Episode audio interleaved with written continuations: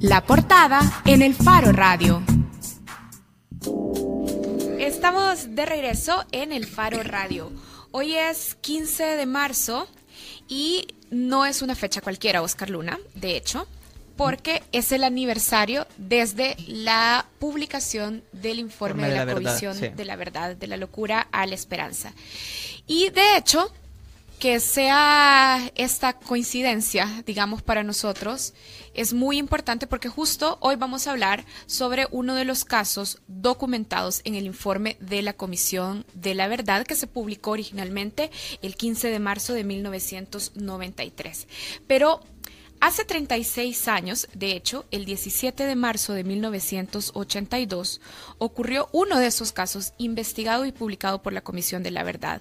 Fueron asesinados en el municipio de Santa Rita, Chalatenango, como lo decíamos antes de irnos a la pausa, cuatro periodistas holandeses y sus acompañantes miembros del FMLN. El informe de la Comisión de la Verdad concluyó que fueron emboscados y posteriormente asesinados por una patrulla del batallón atonal de la Fuerza Armada salvadoreña. Los periodistas estaban trabajando en un reportaje sobre la situación de la población civil que sobrevivía luego de los operativos que realizaba la Fuerza Armada, operativos contra insurgentes llamados Tierra Arrasada. Por este caso, esta semana, el 13 de marzo, el martes, en representación de los familiares, la Fundación Comunicándonos y la Asociación Salvadoreña para los Derechos Humanos, ASDEU, presentó una denuncia penal contra los altos jefes militares involucrados en este caso. Y justamente para hablar de la solicitud y de la denuncia y del caso, hoy nos acompañan Óscar Pérez, presidente y director de la Fundación Comunicándonos. Hola Óscar, gracias por aceptar nuestra invitación. No, gracias a ti, gracias, ¿verdad? A esta radio y al Faro por la invitación. Bueno, y también está con nosotros Pedro Cruz. Pedro Cruz es abogado y presidente de la Asociación Salvadoreña de Derechos Humanos, ASDEU. Muy buenas tardes y muchas gracias por eh, invitarnos a este programa. Bueno, recuerden a todos los que están pendientes del programa que sus comentarios son bienvenidos a través de nuestras cuentas de Facebook o de Twitter. Bien, Oscar, la denuncia que se ha presentado señala como autores intelectuales a el coronel Mario Adalberto Reyes Mena, ex comandante de la Cuarta Brigada de Infantería, con sede en el Paraíso, en Chalatenango, y también el coronel Francisco Antonio Morán, ex director de la Policía de Hacienda. Sabemos que en estos casos de crímenes de lesa humanidad cometidos en el pasado, una de las mayores dificultades es establecer precisamente la culpabilidad de los autores intelectuales. Además del informe de la Comisión de la Verdad, ¿con qué otros documentos cuentan para fundamentar la acusación, sobre todo hablando de los autores intelectuales? Sí, bueno, primero decir que eh, este caso y lo voy a reiterar porque me parece que es muy importante por el día, ¿verdad? Este caso es uno de los casos que están dentro del informe de la Comisión de la Verdad. Y precisamente hoy celebramos los 25 años de haberse conocido nacional e internacionalmente este informe. Y eso hay que decirlo, es muy importante, sobre todo porque para nosotros la impunidad de ayer es la impunidad de hoy. Eh, hay que decir que este caso también de los cuatro periodistas lo estamos denunciando, lo estamos llevando ante la justicia salvadoreña eh, después de 36 años que ha quedado impune.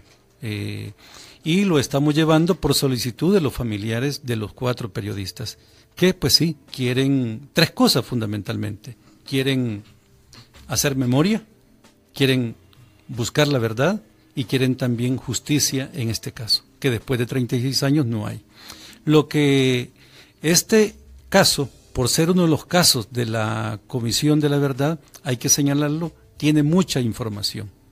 El informe de la Comisión de la Verdad señala, hay un resumen bastante extenso, pero también, digamos, hay una serie de documentos adjuntos de la Comisión de la Verdad que eh, ventilan y señalan precisamente eh, quiénes son los que dieron la orden, cómo se orquestó este asesinato, cómo se planificó la emboscada y los 25, digamos, que dieron precisamente eh, los que ya cometieron eh, el asesinato y realizaron la emboscada, la emboscada en Santa Rita, Chalatenango. Es mucha información la que hay y en este sentido nosotros lo que podemos decir en este caso es eso, que hay mucha información, es un caso muy bien documentado y como estamos en este proceso ante la justicia salvadoreña, poco a poco se irán dando a conocer toda esa información. Sin mal no recuerdo, eh, eh, que abran este caso, esta petición, esta denuncia, es porque la sentencia sobre la ley de amnistía, supongo. Sí, eh, es correcto. ¿Por qué esperaron un año y medio eh, para, para, hacer la denuncia formal? Mira, esta esa pregunta es muy importante por lo sensible del caso. Nosotros, en El Salvador, conocemos la tragedia desde el lado del Salvador. Cuando digo tragedia es que asesinaron a cuatro miembros de cuatro familias holandesas. ¿verdad?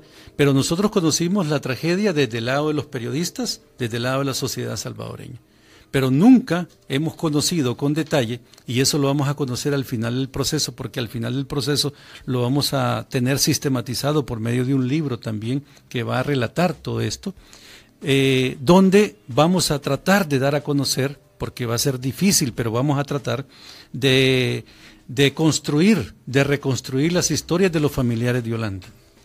A raíz del asesinato hay que decir que hay familias divididas, hay familias destruidas. Hay familias que se acusaban unas a otras de por qué sucedió esto, buscándole explicaciones del hecho, ¿no? Porque nadie se explica en Holanda ni en cualquier lugar del mundo, sobre todo ahora, que maten a cuatro periodistas que andaban haciendo periodismo precisamente, ¿no? Eh, Dios no lo quiera como que vinieran aquí y nos matara aquí, si lo que estamos haciendo es periodismo. Lo único que llevaban ellos eran cámaras, grabadoras, eh, libretas de notas y lapiceros. Entonces, eh, ¿por qué llegar hasta este momento, digamos? Fundamentalmente porque esto pasó por todo un proceso de entre los familiares y del gobierno del Reino de los Países Bajos. Los familiares decidieron, y tenemos el poder de uno de los familiares, y vienen los demás poderes, ¿verdad? Para que lo representemos en El Salvador ante la justicia salvadoreña. Y es así, ante la demanda de esos familiares, es que el gobierno del Reino de los Países Bajos también nos acompaña en este proceso. Por eso es que hemos llegado hasta el día de ayer, digamos, antier, a presentar la demanda, pero porque ha sido un proceso de reconstruir también ese tejido humano roto allá en Holanda. Pedro, ¿se había intentado abrir este caso antes, incluso digo, previo a que la ley de amnistía fuera declarada inconstitucional o es, es inédito que se presente la denuncia penal de este caso? Vaya, veamos, eh, existe un expediente de este caso con el levantamiento de los cadáveres y, las diligencias que se realizaron en aquel momento, en 1982. Pero, ¿cómo te dijera esto? Existen esos papeles, pero no existe un caso, sino que existe un, montón de papeles. ¿Un expediente? Con, con, fotos de los fallecidos, con algunas autopsias, algunos informes, pero no una investigación. ¿Pero qué pasó en 1982 luego de que ocurrieron estos asesinatos? Bueno, hay eh, una serie de, eventos. Recordemos que era, era la guerra, era la locura, como dice el informe de la comisión. ¿Qué ocurre en el momento del asesinato? Eh, llaman al juez de paz de Santa Rita para hacer el reconocimiento. En aquella época no lo hacían los fiscales, sino que los, jueces. El juez eh, llama, y ojo con esto, llama a un carpintero y a otro jornalero de la zona para que hagan el reconocimiento médico forense de los cadáveres. A ese nivel estaba el sistema de justicia salvadoreño. Evidentemente el jornalero y el carpintero dijeron que los periodistas habían muerto de muerte natural porque era natural que con esos agujeros en la cabeza hubieran perdido la vida. Firmada la, el reconocimiento médico de cadáver por un carpintero y por un jornalero. Esos son los papeles que están ahí. Claro, creo que rápidamente se dieron cuenta del, problema y de la envergadura del, asunto por la muerte de cuatro periodistas extranjeros y eh, los enviaron eh, ya listos para, llevarlos a, enterrar a la Bermeja en ataúdes que compró el ejército. Y ahí es que la Junta de Gobierno y algunas personas intervinieron y ya les hicieron una, un reconocimiento médico forense con un médico de medicina legal en San Salvador, pero luego del traslado. eso es lo que, lo que se manejó en aquel momento. Eh, buscaron disque testigos cercanos, llegó una testigo y dijo que no había oído nada.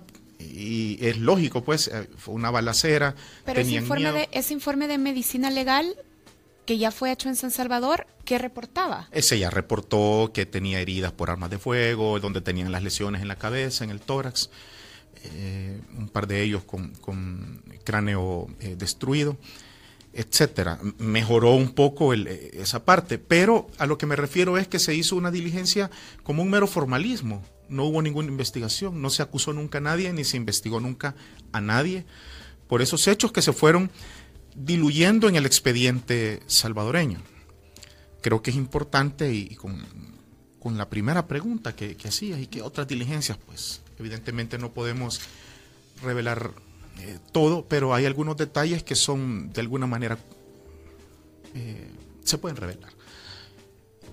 Holanda nombró una comisión especial para investigar este caso en aquel momento, liderada por el entonces embajador de los Países Bajos para Centroamérica, que en aquellos años tenía la sede en México.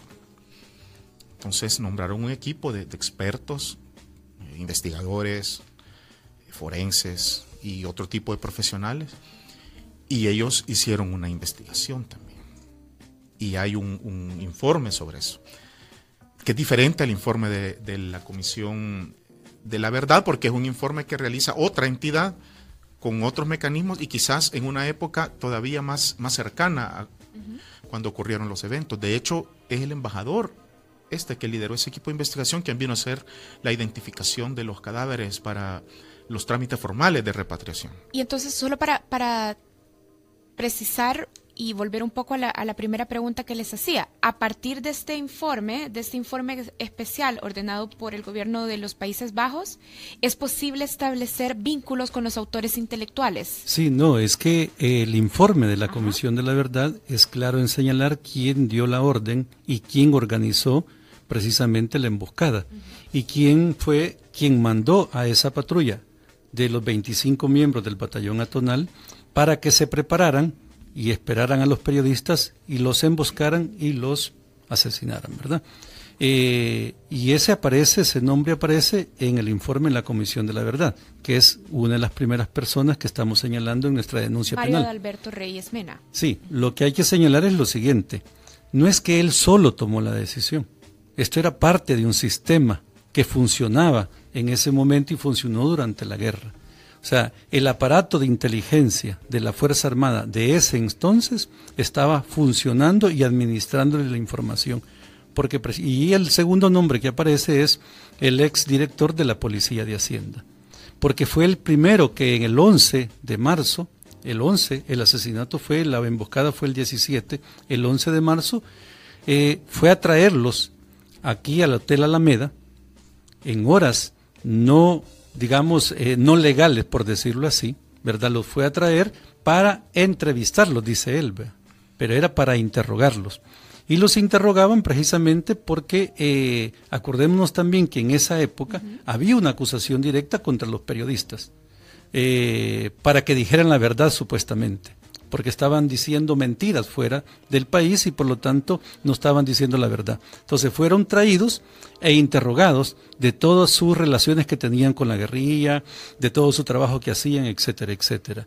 No pudo demostrar nada. Ellos le demostraron, le dijeron que andaban en misión periodística y fueron regresados al hotel. Cuando regresaron al hotel encontraron sus oficinas y sus habitaciones, porque ahí tenían ambas, eh, totalmente registradas.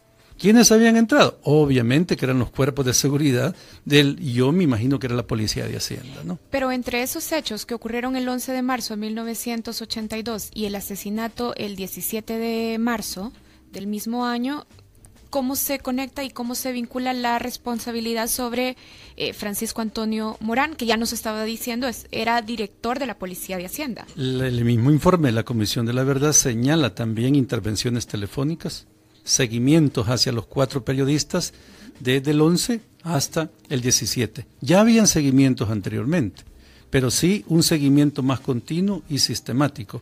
Y el mismo informe plantea también a raíz de los testigos que hay, bueno, eran colegas también, y, luego hay un guerrillero vivo, Martín, que es el que luego dio el informe, pero ya de lo sucedido en la emboscada.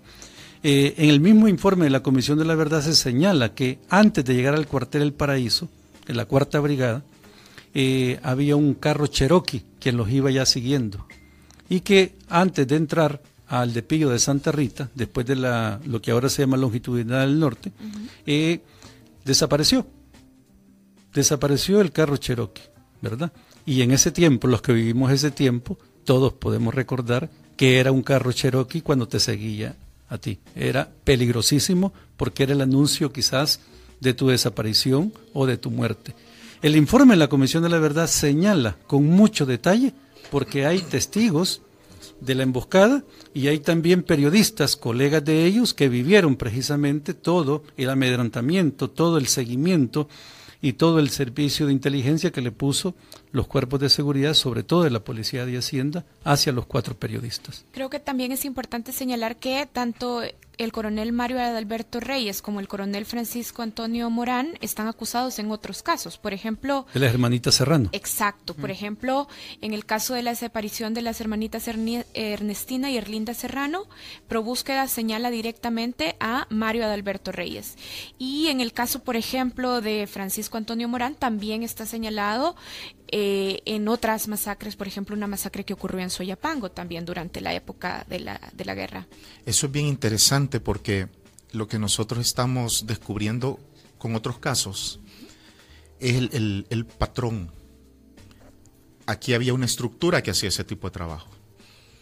No eran todos los militares. No era. Eh, había un, un grupo que destaca porque en varios casos aparecen los mismos nombres. Entonces, lo que nos lleva esto es a que el reto de la fiscalía es a descubrir esa estructura y ese aparataje clandestino que cometía este tipo de crímenes. Porque no es casual que lugar donde estaban X o Y es lugar donde ocurrían graves violaciones de derechos humanos, donde desaparecían niñas, donde mataban civiles, donde mataban periodistas. Entonces, ese punto es, es bien importante y uno de los, de los grandes retos de la investigación del delito porque si aquí la Fiscalía empieza a investigar eh, sin un sistema de trabajo y caso por caso se va a pasar la vida sin ningún resultado. Aquí hay elementos claros que identifican una estructura.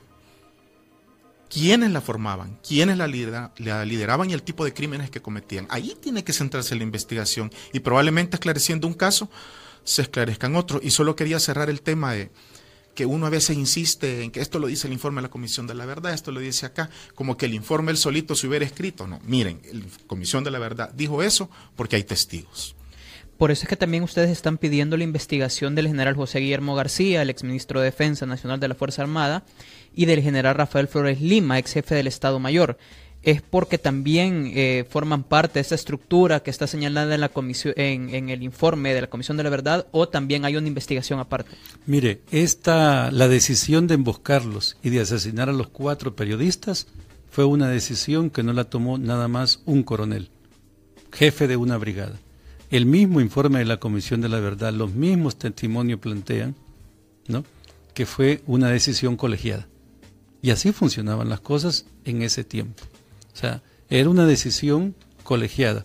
Lo que pasa, ¿verdad? Y por los testimonios que hay, tanto del sobreviviente, del guerrillero que sobrevivió y que fue a dar testimonio ante las autoridades del, Reino de los Países Bajos, y también del que dirigía la patrulla, que es el sargento Canizales, eh, su intención no era que aparecieran los cadáveres de los periodistas. Da la impresión que la impresión era más bien, la decisión era que los enterraran como anónimos, ahí donde los habían asesinado. Por eso es que el comandante de la Cuarta Brigada, este coronel Adalberto, ¿verdad? Se enoja con el sargento Canizales, porque él, al ver la situación, porque hay que decir una cosa, según testimonios, y eso lo relata inclusive un libro de una de las hermanas del periodista, uno de los periodistas que trataba de de refugiarse por la lluvia de balas, se levantó ante el sargento Canizales, que es el que dirigía la patrulla, y se paró y dijo dos cosas. Soy holandés, soy periodista. Y le puso el balazo M16 entre los dos ojos, a él y al guerrillero que estaba a la par. O sea, que sí sabían quiénes eran, sí se dieron cuenta perfectamente. Entonces él, ante esa desesperación, hago la conjetura, eh, llamó al juez de paz de ahí de Santa Rita. Y claro, ahí empezó otro proceso.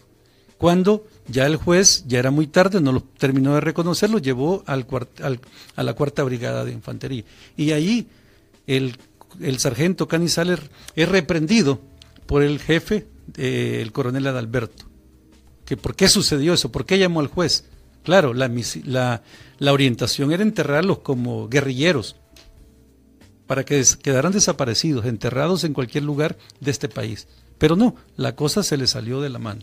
¿no? Entonces, hay evidencia suficiente de que esto no fue la decisión de uno, de que era un patrón bien definido y que era una decisión ya colegiada. Por eso es que se plantea la necesidad de que se investiguen a los demás.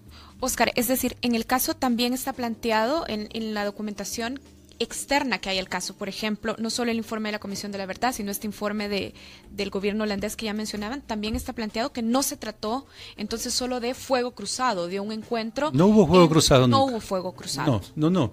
Eh, cuando uno visita el lugar de la emboscada, uno se da cuenta que es, el, es un lugar propicio para una emboscada. Los 25 eh, y ahí están a, los dos informes que hacía alusión ¿Cuántos miembros del FMLN acompañaban a estos cuatro, periodistas? Cuatro, miembros del FMLN. Sí, cuatro más y quedó uno vivo, que es el que da el testimonio y que luego murió mucho más adelante en combate, digamos, ¿no? Pero él fue el que dio testimonio y logró salir. Claro, era un guerrillero que estaba acostumbrado, ¿verdad?, a defenderse y atacar. Y él pudo salir, pero los cuatro periodistas, la descripción es que iban adelante dos guerrilleros y dos atrás y en medio iban los cuatro periodistas, a una distancia de más o menos cuatro metros entre uno y uno.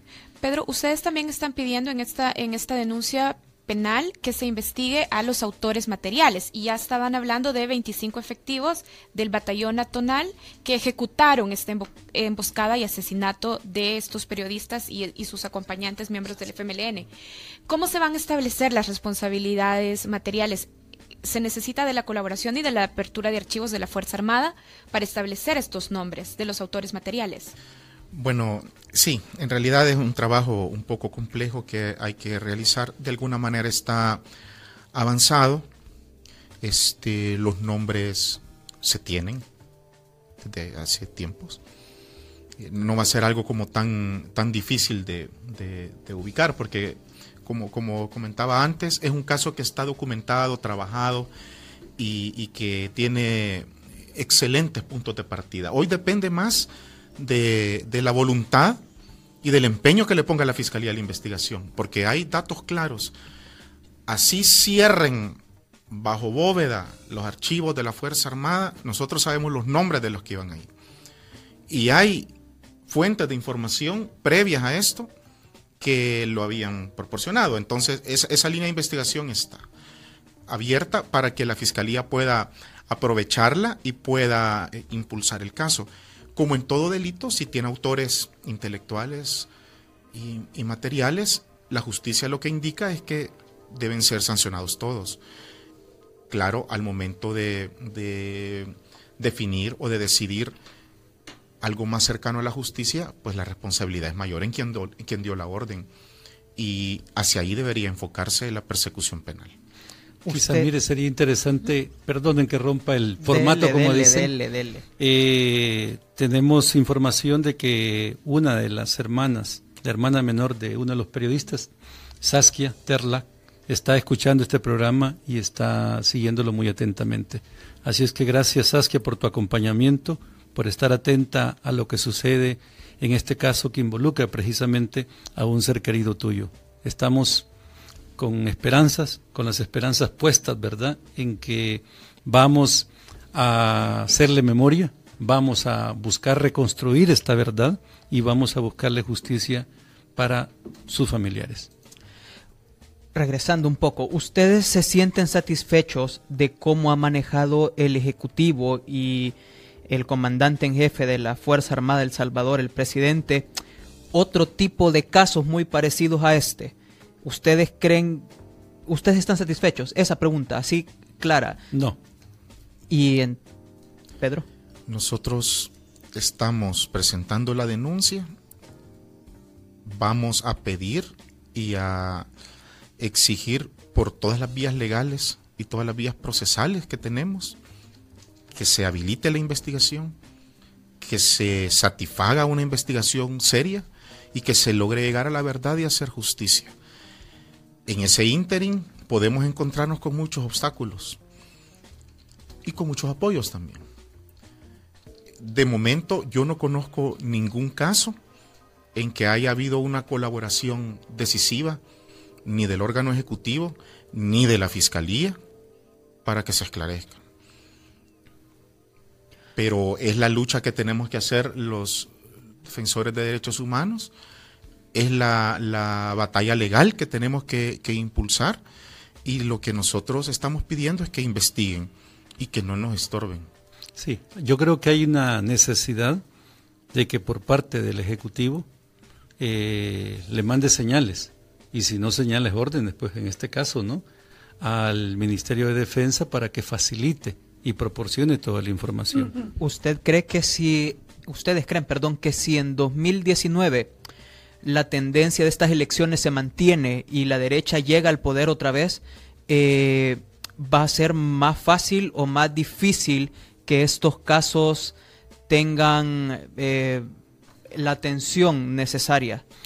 Mira, yo solo quisiera leer a propósito de esta pregunta algo que, que saqué de un libro, y ahí el libro se llama Arriesgar la vida para fotografiar la muerte, de un fotoperiodista de guerra, Iván Montesinos, muy bueno, muy bueno. Y cuando él relata el caso de la muerte de los cuatro periodistas holandeses, en el segundo párrafo dice lo siguiente. Con esto lo que quiero decir es que va a ser un poco cuesta arriba, pero miren lo que dice este, lo que dice Iván Montesinos, no yo, Iván Montesinos. El mayor Roberto Dawison continuamente atacaba a la prensa internacional y en sus mitines siempre acusaba a los corresponsales extranjeros de ser comunistas vendepatria.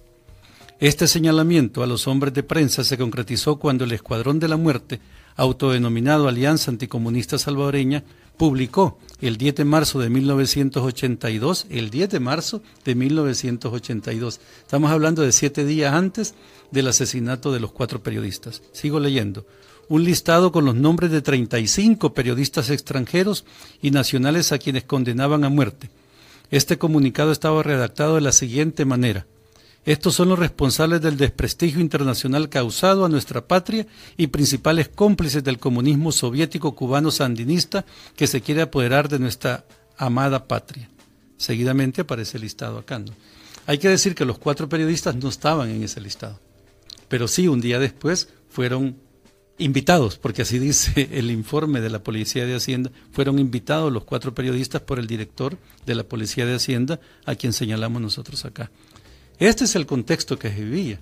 ¿Quién es Roberto Dawison? El fundador de un partido, uno de los principales ahora favorecidos con estas elecciones. Con esto lo que quiero decir es que desde la mirada de defensores de derechos humanos y de periodistas que somos, yo creo que no va a ser fácil. Pero no va a ser fácil también echar atrás la inconstitucionalidad, me explico, ¿verdad? Pero ¿qué tan fácil es ahorita? No, tampoco es fácil. Porque Pedro nos acaba de decir, por lo menos que no nos estorben. Bueno, que, no, nos que no nos estorben desde el Ejecutivo y desde la Fuerza Armada. pero eh, creo yo que hay que, decir las cosas, lo que tiene que ver con, esto. El caso está en la Fiscalía. Quien debe investigar es la Fiscalía. Y sobre el fiscal general recae la responsabilidad de esta investigación y él, por constitución, es independiente del legislativo, del judicial y del ejecutivo. Ningún obstáculo o ninguna traba de nadie debería impedir una investigación de la fiscalía. Entonces, es esa institución la que en este momento debe investigar. Creo que, el asunto de mencionar al Ejecutivo se da porque está eh, el FMLN en el Ejecutivo, pero ellos no investigan el delito. No les corresponde por, por, ley investigar. Pueden facilitar cosas. Y si la Fiscalía les requiere información, tendrán que entregarla. Pero la pregunta es, ¿la Fiscalía le ha pedido alguna información al Ejecutivo? Ahora, ya en otros casos, el ministro de Defensa, David Munguía Payés, ha dicho que volver a, a ver a estos casos implica perder fuerzas, dice, implica desperdiciar esfuerzos. Y lo decía, por ejemplo, sobre el caso de eh, el asesinato de la UCA en 1989, la masacre de los jesuitas y sus colaboradoras. Sí, ahí decimos nosotros que se necesita que de registrar, digamos, un mandato del Ejecutivo hacia uno de sus subalternos, que es el ministro de Defensa. Entonces yo creo que eso es lo que falta registrar por parte de los que llevamos este caso como de los que llevan otros casos, otras organizaciones, colegas y amigas. ¿no? Hace falta registrar esa voluntad de reconstruir y de dar la información que se tiene, porque sabemos que sí hay mucha información. En este sentido, adelantamos una primicia, porque de primicia se trata también el asunto, ¿verdad? Es que estamos en, en conversaciones directas con el relator especial para la libertad de expresión de la Comisión Interamericana de Derechos Humanos, porque precisamente en la audiencia que se tuvo hace más o menos 20 días en Bogotá sobre los 25 años del informe de la Comisión de la Verdad, ahí él planteó la necesidad de trabajar todo lo que tiene que ver con el acceso a la información como una forma de construir la verdad. Y por lo tanto, digamos, si no existe ese documento que se está solicitando, colabore con la reconstrucción de esa información. Entonces, estamos en ese proceso, eh, vamos a hacer un foro abierto para discutir esta temática que no afecta solo a este caso, sino que afecta a los otros casos también, ¿verdad? Pedro, ustedes están pidiendo que este caso se procese aplicando el Código Penal actual. Ya en el proceso que se está llevando en el caso de la masacre del Mozote, el caso se reabrió, pero será juzgado con el Código Penal anterior. ¿Qué diferencia hace para ustedes en este caso que se juzgue con el Código Penal actual? Primero, primera eh, comentario que quiero hacer. Es que hay, dos códigos. El Código Penal y el Código Procesal Penal. El penal tiene los delitos y las penas. Y el procesal penal tiene el procedimiento de investigación. Bien. El Código Penal aplicable siempre es el código vigente al momento que ocurren los hechos es decir, el que tiene listado de delitos y penas es el código vigente de aquella época. El vigente en 1982. Sí. Donde el asunto cambia es en el procesal. ¿Qué procedimiento se aplica? Y eso depende de cada caso. Si un caso tenía un acusado con nombre y apellido que estaba siendo investigado o que fue condenado y amnistiado, pero con nombre y apellido, acusado formalmente, el procedimiento que hay que aplicarle es el procedimiento vigente donde fue acusado. No hay para dónde. Si un caso no tuvo acusado formalmente con nombre y apellido, entonces el procedimiento no existió. Entonces se aplica el Código Procesal Penal vigente hoy. Porque dice el procesal penal, este código se aplica a todos los procesos que se inician después de su vigencia. Por eso nosotros decimos que se aplique no el penal, sino el procesal penal vigente. ¿En qué se diferencia esto con el caso del Mozote? Que en el caso del Mozote ya había acusado con nombre y apellido una lista de personas con el procedimiento anterior. Entonces no es posible hacerlo con el procedimiento nuevo. En este caso sí, porque nunca hubo un acusado con nombre y apellido esa sería la, diferencia. Los casos de la guerra se van a poder ver entonces unos con el Código Procesal Penal anterior, si ya había acusado, y otros con el Código Procesal Penal vigente, cuando quedaron con la figura esta de sobreaveriguar, que le decían, un expediente sin imputado. Pedro, en el Facebook Live nos pregunta Mauricio Torres, ¿qué acciones tomarían ustedes si la Fiscalía archiva o no investiga el caso? no nos adelantemos tanto a eso. Ahorita la fiscalía va, a investigar. Bueno, yo, también...